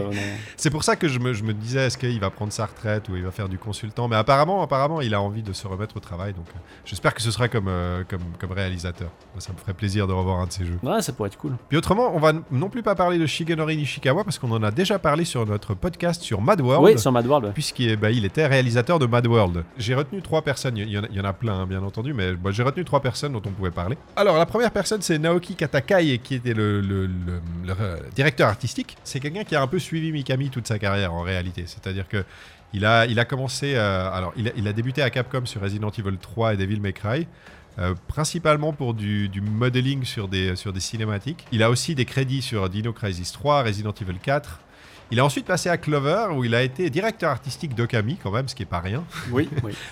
Joli, Okami. Et puis, bah, à la fermeture de Clover, il a, euh, comme, beaucoup de ces personnes de Platinum ou de Tango, bah, ils ont un peu tous un parcours similaire. Quoi. Le, Clover s'était a- a fermé, et puis ils ont suivi le. Comme, euh, pratiquement tout le staff de Clover, il a, il, a suivi, euh, il a suivi le mouvement à Platinum Games. Il a bossé sur les backgrounds de Bayonetta et il a été directeur artistique de Vanquish. Après Vanquish, il a suivi Mikami au- à l'ouverture, euh, peu après l'ouverture de Tango. Il n'est pas parti directement à l'ouverture parce qu'à Tango, je crois, quand ils ont ouvert, ils étaient 12. Donc il a été directeur artistique pour Evil Within. Il a qu'un remerciement pour du design visuel sur Evil Within 2. Donc je sais pas exactement ce qu'il a fait. Il apparaît dans les crédits de Ghostwire Tokyo en tant que sup- et il, a- il est aussi en tant que support technique sur Bayonetta 3. Ouais. Donc j'ai- pas très bien compris, mais en fait j'ai retrouvé sa trace en allant sur son profil LinkedIn euh, en 2021. Euh, Ikumi Nakamura dont on va parler, elle a ouvert euh, son propre studio qui s'appelle Unseen, où elle développe un jeu de fantômes. Et, euh, et puis bah il est crédité sur son profil LinkedIn comme Ouais. bossant là-bas. Donc voilà, il, il a, il a suivi Ikumi Nakamura dans son nouveau studio. Ensuite, bah on, on- je voulais parler de Masafumi Takada Oui. que toi tu connais mieux que moi. Bah, il a notamment fait les musiques de Killer 7 hein, aussi. Ouais, hein, euh, voilà, Killer de 7. Vanquish, Euh, je crois. alors, c'est euh, c'est quelqu'un qui a hum, commencé en 1996, 96. Euh, et avant, après avoir fait 6 ans d'études quand même et, de musique à, à, Tokyo. Il est vite devenu le compositeur attitré de, de Goichi Suda en fait. Oui. il, a, il a composé. Je crois qu'il a jamais appartenu à un studio. Je crois qu'il a toujours fait ça de manière plus ou moins indépendante, si j'ai bien compris. C'est quelqu'un qui a été ultra prolifique. Ah oui, oui, oula. Tous les jeux Goichi Suda, Killer 7, Flower Sun and Rain, mm. tous quoi, je crois. En 2008, il a, il a, monté sa boîte de production musicale. Et puis en 2017, il a confondé un studio qui est euh, dénommé Tokyo Games. Oui. Ah, je viens de comprendre le jeu de mots. en le disant. Ah, d'accord. Ah, incroyable. Avec des membres euh, de, de, Spike Chunsoft. Le dernier jeu sur lequel il est crédité comme compositeur. Euh, c'est en 2023 avec un jeu qui s'appelle Master Detective Archive Rain Code qui est sorti sur Switch. Alors je sais pas du tout ce que ça vaut ni ce que c'est malheureusement. Juste mentionner euh, le sound designer de Evil Within qui s'appelle, enfin un des sound designers principaux de, principaux de Evil Within qui s'appelle euh, Ipei Shiraki. Lui il avait commencé je crois c'est chez Tree Ace en 2005-2006 qui avait bossé sur Baton Kaitos Origins donc ah le oui, deuxième. c'est des gens de Baton Kaitos. Ouais, Valkyrie Profile 2. Après il, est, il a bifurqué je crois côté euh, côté bah, Platinum Games, je crois peut-être, ou c'est Sega peut-être, je sais plus exactement, mais il a fait genre Vanquish. Il dans remerciement de Bayonetta, euh, il a fait euh, lead sound designer sur Vanquish. Mhm. Soit il a suivi Mikami, soit il a suivi euh, quelqu'un d'autre, mais il s'est retrouvé effectivement chez Tango Gamers pour le sound design de Evil Within, les DLC, les trois, Evil Within 2, Ghostwire Tokyo et Hi-Fi Rush. Donc il est vraiment sound designer sur toutes les productions en Tango. Donc il est, il est resté quoi. Pour l'instant, il est toujours resté. J'ai pas été vérifié son LinkedIn. Peut-être qu'il est parti chez chez Nakamura, je ne sais pas pour l'instant. On va terminer sur Ikumi Nakamura, puisque c'est quand même, euh, elle est devenue, euh, elle est devenue, c'est vraiment devenu une superstar. Oui, elle est devenue euh, très célèbre depuis son, passage à l'E3. voilà. Alors c'est marrant, alors, elle, a, débuté sa carrière en 2004, alors elle s'est fait engager par Capcom, et ce qui est marrant avec elle, c'est qu'apparemment c'était son rêve de travailler à Capcom. Elle a fait une école d'art, elle a aussi fait une école de game design, elle a commencé à bosser sur Okami, puis après à la fermeture de Clover, elle a rejoint le mouvement, comme, comme à peu près oui, tout bah le oui. Euh, elle a Platinum. Continue à bosser avec euh, Hideki Kamiya puisque bah, elle a bossé comme concept artiste sur Bayonetta. Je tiens juste à souligner, euh, c'est pas elle qui a fait le concept art de Bayonetta. Elle a pas créé Bayonetta. C'est aussi une femme, je sais plus son nom, Marie quelque chose, Shizuki ou quelque chose comme ça. C'est pas elle apparemment qui, qui est à l'origine du personnage de Bayonetta. Donc en 2010, elle a décidé bah, de suivre Mikami à, à Tango, où elle a été bah, concept artiste sur les deux Evil Within. Mm-hmm. Euh, il faut savoir juste qu'elle a, toujours été passionnée par l'horreur et, puis les fantômes et tous ces trucs. En fait, donc je, pense que c'est pour ça. Elle, a eu l'opportunité de faire ce qu'elle voulait faire, enfin du concept art sur un jeu d'horreur. Euh, et elle s'est, bah, elle, s'en est donnée à cœur joie. On va, dire, on va dire ça comme ça. Euh, et puis bah, Mikami va, va, même finir par la mettre réalisatrice sur son propre projet qui sera donc Ghostwire Tokyo.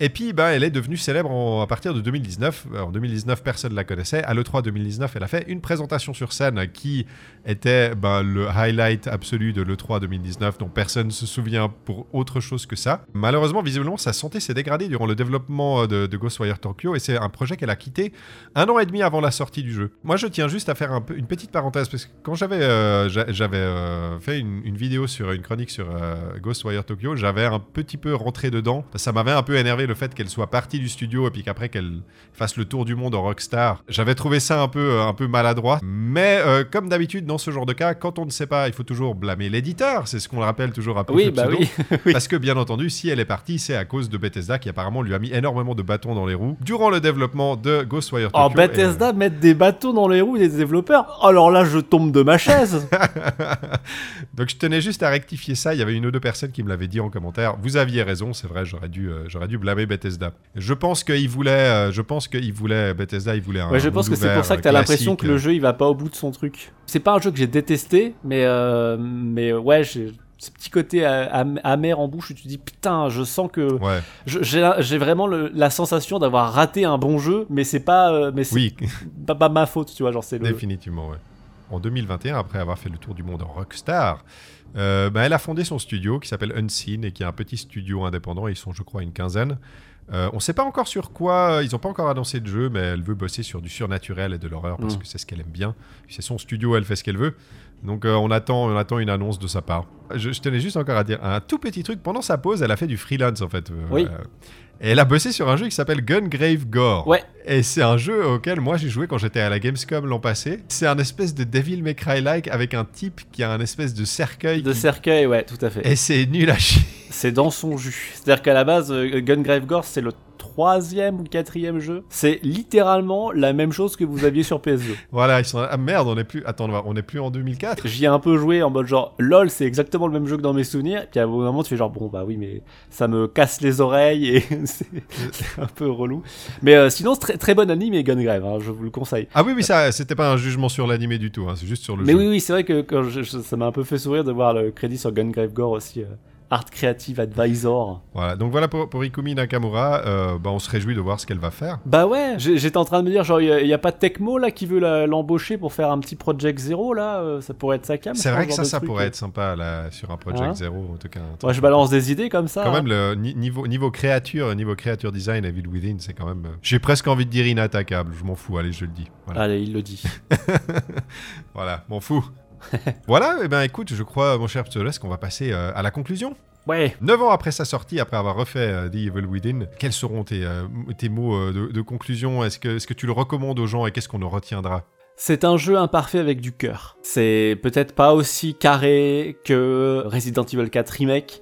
C'est peut-être pas aussi narrativement ambitieux que Alan Wake 2. C'est peut-être pas aussi rutilant graphiquement que Dead Space Remake. Mais c'est un jeu stressant et généreux. J'aime penser qu'il a malgré tout un petit rôle à jouer dans le regain d'intérêt pour le public, pour les jeux horrifiques à grand budget. Ouais, c'est- moi, c'est- moi, c'est marrant parce que j'avais j'a- j'avais un petit peu la pression avant de faire le jeu. Mm. j'avais- J'étais un petit peu un petit peu stressé en me disant merde et si en fait euh, et si en fait j'étais juste dans l'euphorie du moment en 2014. Oui, ou si en fait après même ça a vieilli, tu vois, parce que ça même peut si arriver ça a vieilli, hein. voilà, exactement, ça peut arriver aussi. Et euh, je pense que ça a un peu vieilli, et je pense que le fait qu'il ait vieilli est une très bonne chose. En fait, ça veut dire qu'il y a eu un après euh, Evil Within, et qui, des, des jeux qui ont repris les mêmes bases, les mêmes concepts de gameplay, et qui les ont améliorés, et c'est très très bien. C'est une très bonne chose. Euh, je pense que c'est peut-être un jeu qui a eu plus d'influence qu'on ne le pense. Peut-être pas du côté du public, mais du côté des développeurs. Il y a peut-être, pendant un moment, c'était un peu la seule franchise horrifique à gros budget pendant 4-5 ans qui, existait, quoi. Donc, euh, il a un peu tenu la barque à flot, puis maintenant, on- voilà, il y y a- je, pense qu'il a eu plus d'influence qu'on ne le pense.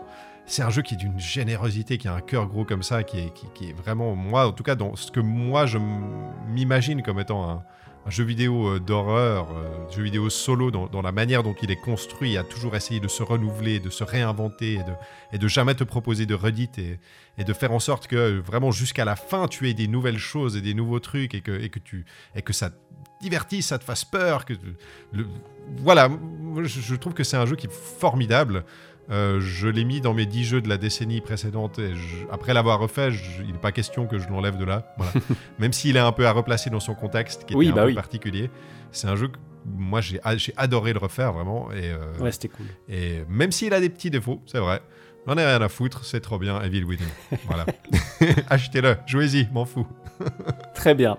On vous rappelle qu'on est euh, sur Patreon, vous pouvez nous soutenir sur Patreon avec des chouettes contreparties. Il y a beaucoup de monde qui a, qui a rejoint le Patreon après le mois God of War, donc merci infiniment. Oui, merci. Vous êtes, vous êtes vraiment super. On est sur euh, Twitter, on est sur toutes les plateformes de, de podcasts possibles et imaginables. Euh, si vous êtes sur euh, YouTube et que vous nous regardez, laissez-nous un petit pouce bleu, ça, ça nous ferait plaisir avant de quitter la vidéo, ça serait sympa. Pseudoless, on va se retrouver le mois prochain. Tu sais ce qu'il y a le mois prochain? Tu sais ce qu'il y a le mois prochain? Ouais, ouais, je sais. Le truc, en fait, que moi j'aime bien, tout le monde aime bien, mais la seule personne qui n'aime pas, en fait, bah, c'est Pseudoless, c'est-à-dire toi. Eh oui. C'est le moment de l'année où euh, je peux faire jouer euh, Pseudoless à ce que je veux. Euh, mon cher Pseudoless, le mot de la fin? Parachute. J'ai la ref J'ai la ref Au mois prochain, ciao, bye bye Des bisous.